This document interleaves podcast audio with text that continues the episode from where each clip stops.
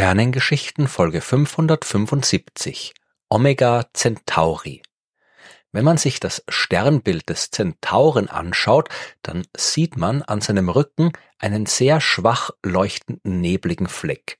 Und wenn man diesen Fleck wirklich anschauen will, sollte man auch wissen, dass das Sternbild von Mitteleuropa aus so gut wie gar nicht sichtbar ist. Am besten ist es also, man befindet sich auf der Südhalbkugel der Erde. Und idealerweise hat man auch eine Sternkarte mit dabei, damit man bei den vielen Sternen die Figur des mythologischen Wesens halb Mensch, halb Pferd des Zentauren erkennen kann und weiß, wo der Rücken ist. Und ein Fernglas schadet auch nicht, denn der schwach leuchtende neblige Fleck leuchtet wirklich nur sehr schwach, wenn man ohne Hilfsmittel hinsieht. Aber wenn alles klappt, kann man sich darüber freuen, den Kugelsternhaufen Omega Centauri gesehen zu haben.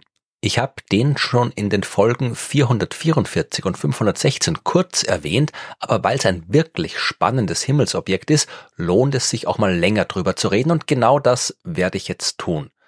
Das Sternbild des Zentauren, das hat man schon in der Antike gekannt und der griechische Astronom Ptolemäus, der hat in seinem Werk Almagest schon vor fast 2000 Jahren darauf hingewiesen, dass da über der Schulter dieses Wesens ein leuchtender Punkt ist. Im 17. Jahrhundert hat das Objekt dann vom deutschen Astronom Johann Bayer die Bezeichnung Omega Centauri bekommen, was eigentlich eine Bezeichnung für einen Stern ist, aber Bayer hat ja damals für seine Arbeit auch noch kein Teleskop zur Verfügung gehabt. Der englische Astronom Edmund Halley ein paar Jahrzehnte später aber schon und der hat korrekt festgestellt, dass es sich bei Omega Centauri nicht um einen Stern handelt, als der dieses Ding im Jahr 1677 bei seinen Beobachtungen von der Südhalbkugel aus beobachtet hat. Im 18. Jahrhundert ist es dann als Nebel in den entsprechenden astronomischen Listen geführt worden und erst 1826 ist Omega Centauri als das bezeichnet worden, was Omega Centauri wirklich ist, nämlich ein Kugelsternhaufen.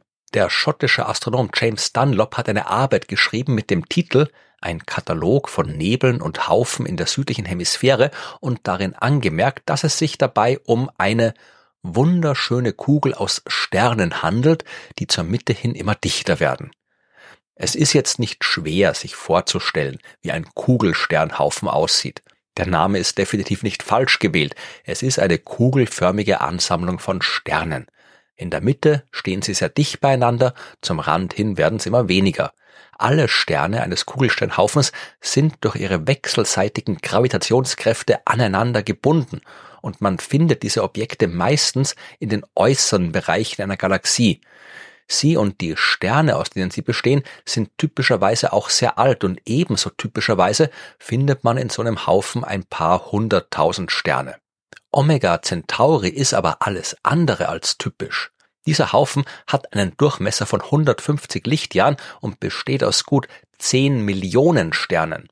Damit ist er der größte Kugelsternhaufen in unserer Milchstraße und auch der hellste, den wir am Nachthimmel sehen können und das, obwohl er gut 16.000 Lichtjahre von uns entfernt ist.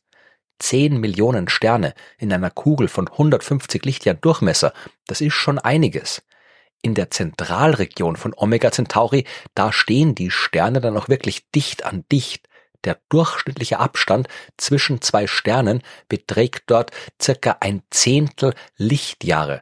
Der Abstand der Sonne von ihrem nächsten Nachbarstern, der liegt bei vier Lichtjahren. Man kann sich also vorstellen, wie gedrängt es dazugeht. Wir wissen noch nicht genau, wie Kugelsternhaufen entstehen, aber wir gehen davon aus, dass die Sterne dort alle mehr oder weniger zur gleichen Zeit aus derselben riesigen kosmischen Gaswolke entstanden sind.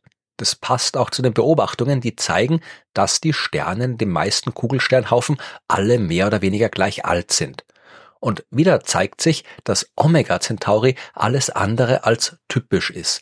Denn hier gibt's Sterne diverser Generationen und das sagt uns, dass Omega Centauri vielleicht gar kein Kugelsternhaufen ist, sondern nur so ausschaut, als wäre er einer. Wir wissen ja auch, dass die Milchstraße in der Vergangenheit immer wieder kleinere Galaxien verschluckt hat. In der Umgebung großer Galaxien, da gibt's immer jede Menge kleine Zwerggalaxien. Und wenn die Zwerggalaxien der großen Galaxie zu nahe kommen, dann kann die größere Galaxie diese kleineren Sternensysteme mit ihrer Gravitationskraft regelrecht auseinanderreißen. Ich habe in Folge 177 ausführlich über diesen Prozess gesprochen, aber am Ende so eines Vorgangs verteilen sich die Sterne der Zwerggalaxie in der Milchstraße und es bleiben kaum Spuren zurück. Wir können aber mit etwas Glück noch Sternströme beobachten, also quasi lange Ketten aus Sternen, die sich um und durch die Milchstraße winden und die die letzten Überbleibsel von sich auflösenden Zwerggalaxien sind. Wenn so eine Zwerggalaxie aber einen sehr dichten, mit Sternen besiedelten Zentralbereich hat, kann der die Auflösung vielleicht überleben. Eben weil die Sterne dort so dicht an dicht stehen, halten sie sich durch ihre Gravitationskraft quasi gegenseitig fest. Die weiter außen liegenden Sterne der Zwerggalaxie, die werden im Laufe der Zeit abgelöst und verteilen sich, aber der Zentralbereich, der bleibt übrig und sieht dann aus wie, ja, eine große Kugel aus Sternen. Genauso also wie Omega Centauri. Und weil es eben kein Kugelsternhaufen ist, sondern die zentrale Region einer ehemaligen Galaxie, findet man in Omega Centauri nicht mehr nur Sterne als erwartet, sondern auch Sterne mit unterschiedlichem Alter. Und im Jahr 2019 wurde dann tatsächlich auch ein Sternstrom entdeckt, der sich ganz in der Nähe von Omega Centauri befindet. Die Sterne, die diesen Strom bilden, die haben ein ähnliches Alter wie die in Omega Centauri und Computersimulationen der Bewegung der Sterne haben gezeigt, dass dieser Strom tatsächlich seinen Ursprung in Omega Centauri hat. Der Sternstrom hat den Namen Fimbultul bekommen, nach einem Fluss aus der nordischen Mythologie, und mit dieser Entdeckung ist jetzt ziemlich klar, dass Omega Centauri wirklich der letzte überlebende Rest einer ehemaligen Galaxie ist. Und wenn das so ist, sollte man dort nicht noch was anderes finden? Denn in den Zentren der großen Galaxien, da befindet sich ja ein supermassereiches schwarzes Loch. Steckt in Omega Centauri also vielleicht auch eins drin? Naja, das ist schwer zu sagen. Wir wissen, dass supermassereiche schwarze Löcher in den Zentren der großen Galaxien sind, also in Galaxien wie der Milchstraße oder der Andromeda-Galaxie. Bei Zwerggalaxien ist das nicht so klar. Wenn, dann sind es auf jeden Fall schwarze Löcher, die deutlich weniger Masse haben. Nicht ein paar Millionen oder ein paar Milliarden Mal so viel Masse wie die Sonne, sondern nur vielleicht ein paar Zehntausend Mal so viel. Im Jahr 2008, da hat man sich die Bewegung der Sterne im innersten Bereich von Omega Centauri ganz genau angeschaut. Wie schnell sich Sterne in so einem Haufen bewegen, hängt ja unter anderem von der gesamten Masse des Haufens ab. Und die Beobachtungen haben gezeigt, dass sich die Sterne in Omega Centauri schneller bewegen, als sie es tun sollten, wenn da wirklich nur die Menge an Sternen drin ist, die wir sehen können und sonst nichts. Um die Bewegung der Sterne zu erklären, da fehlen noch circa 40.000 Sonnenmassen, die sich irgendwo im Zentrum des Haufens befinden müssen. Oder anders gesagt, im Zentrum von Omega Centauri befindet sich ein schwarzes Loch mit der 40.000-fachen Masse der Sonne. Solche Objekte nennt man intermediäre schwarze Löcher oder mittelgroße schwarze Löcher, damit man sie von den stellaren schwarzen Löchern unterscheiden kann, die beim Tod eines großen Sterns entstehen, und von den supermassereichen schwarzen Löchern in den Zentren der großen Galaxien. Wir haben bis jetzt noch nicht so viele von diesen mittleren schwarzen Löchern gefunden, was schade ist denn die könnten uns helfen, ein großes Rätsel zu lösen. Wir wissen ja immer noch nicht genau, wie die supermassereichen schwarzen Löcher entstehen. Aber wenn wir wüssten, dass es in großen Kugelsteinhaufen häufiger solche mittleren schwarzen Löchern gibt, dann wäre das eine spannende Information. Denn es ist klar, dass die supermassereichen schwarzen Löcher nicht direkt entstehen können. Nach allem, was wir wissen, ist es nicht möglich, dass da irgendwas ist, was in sich zusammenfällt und am Ende ein schwarzes Loch mit der Millionen- oder Milliardenfachen Sonnenmasse bildet. Ja, so große Dinger gibt's nicht.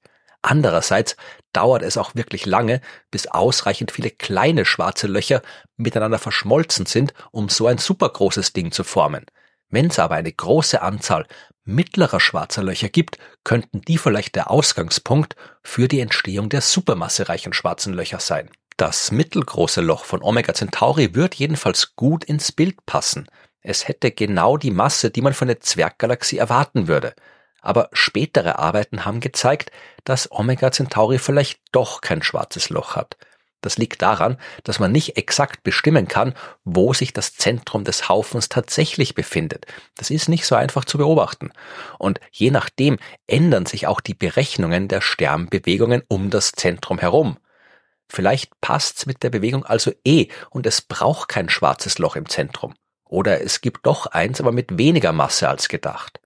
Klar ist auf jeden Fall, Omega Centauri ist ein äußerst spannendes Objekt, egal ob da jetzt ein schwarzes Loch drin ist oder nicht. Omega Centauri ist der letzte Rest einer fremden Galaxie, der sich mitten in unserer eigenen Milchstraße befindet. Da lohnt es sich immer, genauer hinzusehen.